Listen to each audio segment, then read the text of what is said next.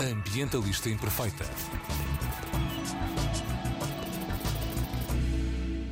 Terça-feira, dia de Ambientalista Imperfeita, Joana Guerra Tadeu, que nos traz hoje.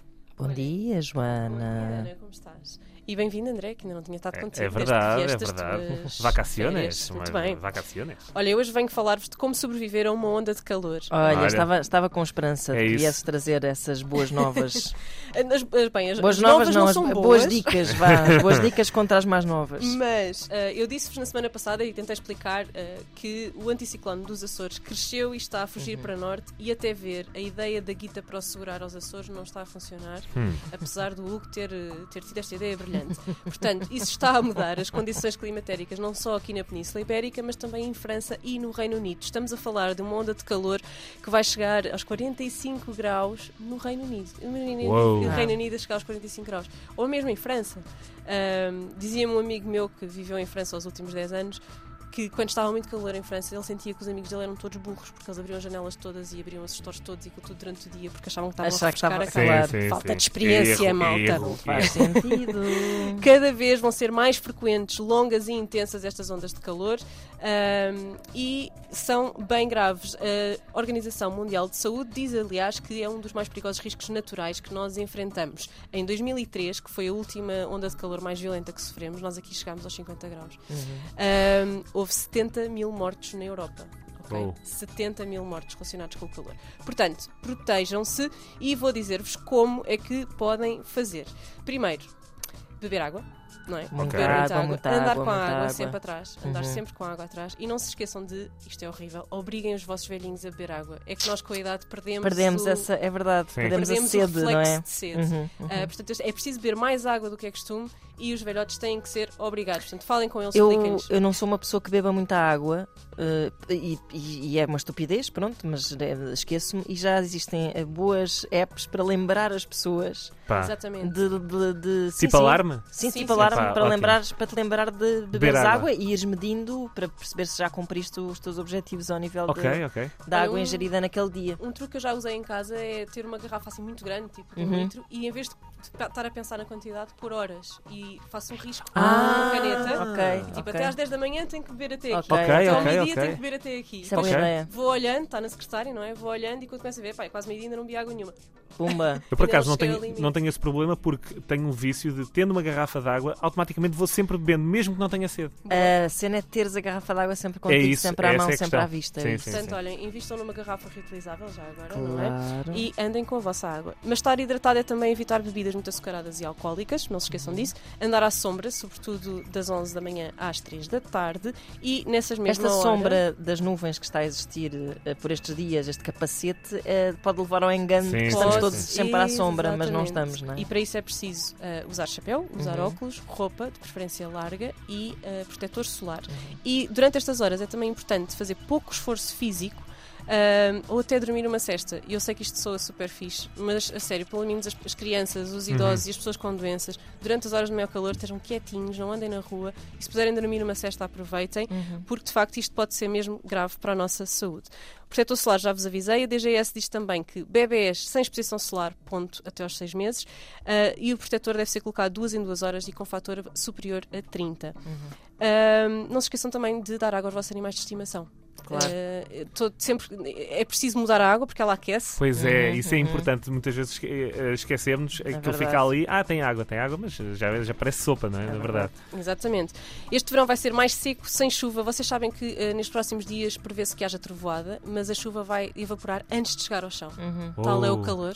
É mesmo surreal. Que horror. Uh, além de estamos com uma temperatura acima do normal e com uma seca que vem do inverno muito grande. Portanto, isto vai mesmo, vai mesmo ser uh, complicado. Uh, esta, estas questões todas do calor têm alto risco de incêndios florestais. Eu não sei se vocês deram conta, por exemplo, aqui em Lisboa não se pode entrar em Monsanto. Sim, sim, sim. Uh, é proibido.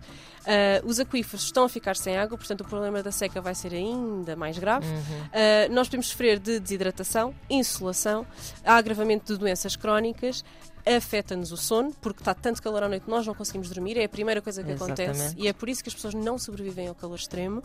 E finalmente, e este dado sinceramente impressionou-me, ah, ele agrava também as doenças mentais, o facto de estarmos a passar por uma onda de calor, e há um estudo em Oxford que diz que por cada grau de aumento de temperatura extrema, a taxa do suicídio aumenta 1 a 2%. Oh. Portanto, isto é mesmo uma coisa Isso é muito ah, impressionante. muito impressionante Eu por acaso teria, até, eh, isto não tem qualquer tipo de base, mas diria exatamente o oposto.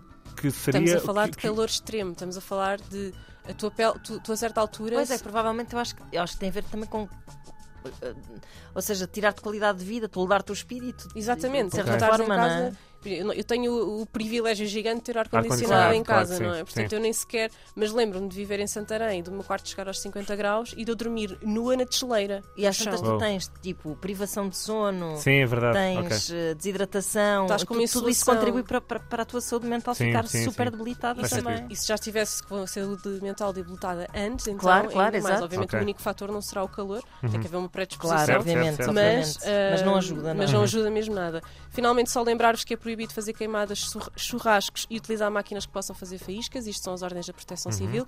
Portanto, protejam-se. ah, nada de mandar beatas para A minha mãe dizia secas. que. Pá, ela estava a dizer: eu ontem esperei até à última para ligar o ar-condicionado porque sei que, além de uma despesa grande, que também não é uma coisa hum, muito boa para o ambiente. E é ela estava com, ela estava com essa preocupação. Tens assim alguma dica a dar? As dicas são, em casa, lá está, é fechar tudo. ah, Mas, ou seja, com, com o ar-condicionado, tipo, dosear, se calhar, a forma como se usa o ar-condicionado, não é? Exatamente. Ir Antes refrescando.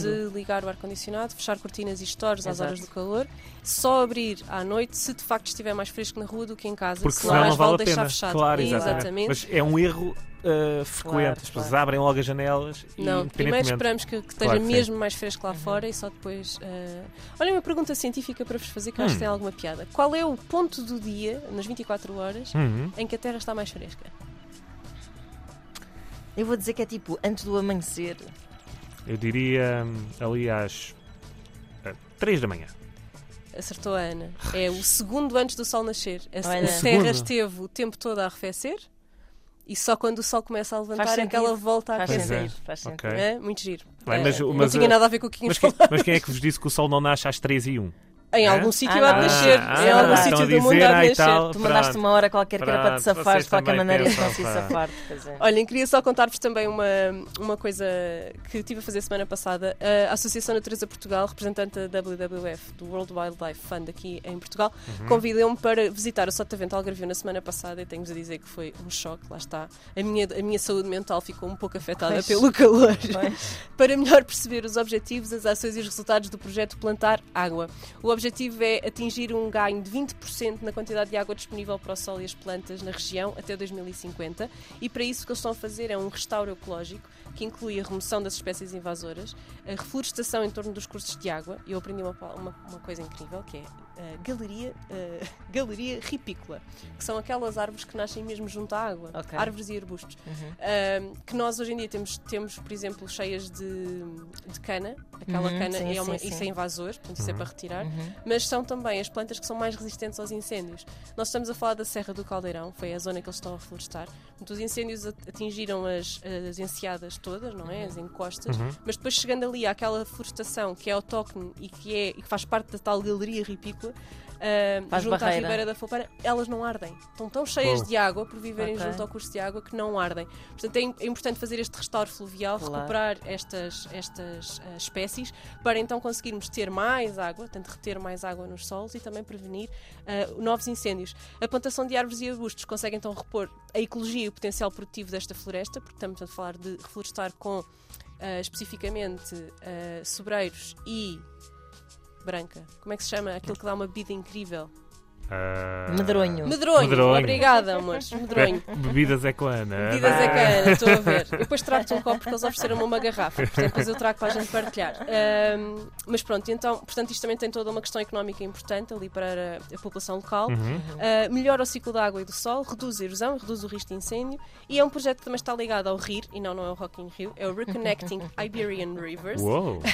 que é liderado por outra organização que nós já conhecemos bem aqui, o GIOTA, um, que pretende melhorar a gestão e a governação das bacias hidrográficas internacionais, nomeadamente o Tejo, o Douro e o Guadiana, que foi o rio que eu tive a oportunidade de visitar, para promover alternativas às barragens, remover barreiras obsoletas e fazer este restauro fluvial. Uhum. E este mês a WWF vai ser a primeira entidade da sociedade civil a remover uma barreira obsoleta. Vão partir um açude em Galaches para que a Ribeira possa correr uh, com menos uh, obstáculos, Ok. o que melhora, melhora a transição dos, dos, dos sedimentos que depois vão construir as nossas praias, melhora a qualidade de vida dos peixes que têm que andar para trás e para a frente para se reproduzirem e melhora também a qualidade destas galerias ripícolas, adoro esta palavra. Ripícolas. eles vão começar a partir isto tudo este mês, quando começar a Vão partir isto tudo, pá. Vão partir isto tudo. É como a Joana, parte isto tudo à terça-feira. É verdade. Agora Muito só na próxima. Adeus, até para a semana. Para a semana.